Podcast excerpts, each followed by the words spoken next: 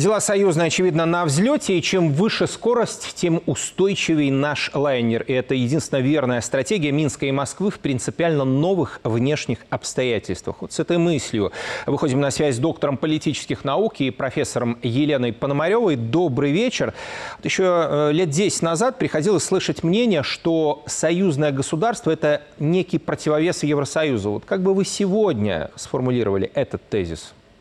Дело в том, что ЕС изначально э, замысливался, планировался как наднациональная структура, которая работает прежде всего на интересы транснациональных корпораций. Или, как э, очень удачно, с моей точки зрения, назвал их Юлиан Семенов в романе «ТАСС уполномочен заявить», многонациональных гангстеров. Так вот, Европейский Союз уничтожил суверенитет, в том числе экономический, всех членов а, этого объединения. Он нивелировал национальные интересы всех участников, даже составляющих ядро этого союза. Союзное государство – это совсем про другое. При такой близости и родственности Российская Федерация и Республика Беларусь – это действительно суверенные страны. Нет ни одной программы союзного государства, которая бы ущемляла суверенитет друг друга и выводила э, на некий как бы э, неконтролируемый наднациональный уровень. Социально-экономические модели наших стран имеют, конечно, принципиальные отличия, но это, имя, но это, мне кажется, формирует и ряд преимуществ.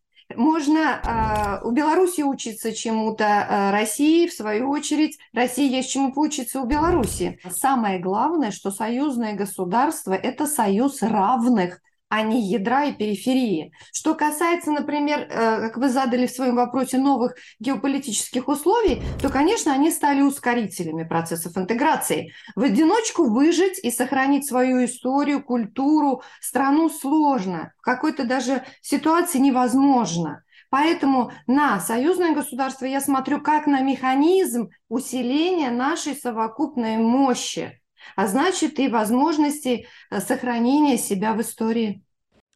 К союзной экономике, где импортозамещение и тесная кооперация – главные тренды, большим открытием стало, например, то, что МАЗ и КАМАЗ могут не конкурировать, а работать сообща. То есть все можем сами, разве что ананасы не вырастим. Ну, кстати, ананасы выращивали еще в Российской империи, в оранжереях, и в Крыму, и даже в Санкт-Петербурге. Что же касается э, э существа вопроса, кооперации, восстановления, выстраивания новых индустриальных цепочек – это важнейшая задача. И нам нужно не просто заместить импорт, выстоять в новом а, мире мы сможем только создав мощнейшую суверенную, причем промышленную базу.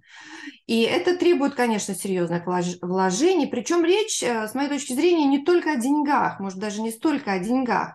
А, прежде всего речь должна идти о человеческом капитале, об интеллекте, о духе созидания народов.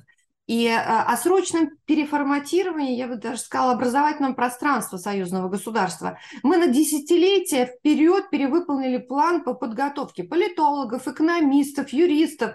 А экономике союзного государства нужны сейчас не лирики, а физики в самом широком смысле этого слова. И поэтому э, примеры и КАМАЗа, и МАЗа – это лишь одни из э, сонма примеров, которые могут продемонстрировать вот этого создания именно промышленного кулака, который э, позволит э, совершить действительно рывок вперед. Тем, кто громко хлопает дверью и называет себя коллективным Западом, что противопоставим здесь, на Востоке? Коллективный Восток все-таки понятие гораздо более широкое и сложное, чем коллективный Запад. И вообще вряд ли правильно смотреть на рождающийся на наших глазах новый мир – Действительно, мы живем в эпоху рождения нового мира сквозь призму такого деления. Ну, во-первых, Россия и Беларусь – это не Восток. Это ведь совершенно особая европейская христианская цивилизация. А, это супермодернистские государства. Во-вторых, вряд ли э, захотят включиться в коллективный Восток, например, страны Латинской Америки или Балкан. Да? А мы ведь должны смотреть на создание именно мирового проекта. Африка – это тоже не совсем Восток. Поэтому мне кажется правильно говорить об объединительной роли, объединительном значении Москвы и Минска а, вот это значение, которое способно сплотить страны, народы, где бы они ни находились, на каких континентах, но которые стремятся освободиться от ерма неоколониализма, от роли вот этих э, в политике этих глобальных гангстеров. А, и для этого есть, конечно, евразийские площадки, Евразийский экономический союз, ШОС, но есть и уже мирового уровня, БРИКС, например.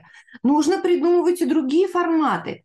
А, кстати, а почему не начать со спорта? Очевидно, что нужна альтернатива а, МОК. Недопустимо, когда страну публично унижают и заставляют ее же граждан это делать. Но чтобы предлагать что-то миру, сначала, конечно, нужно укрепить свои тылы во всех смыслах, что, собственно, сейчас и намечают в очередной раз э, наши президенты. Благодарю вас. Это была доктор политических наук и профессор Елена Пономарева.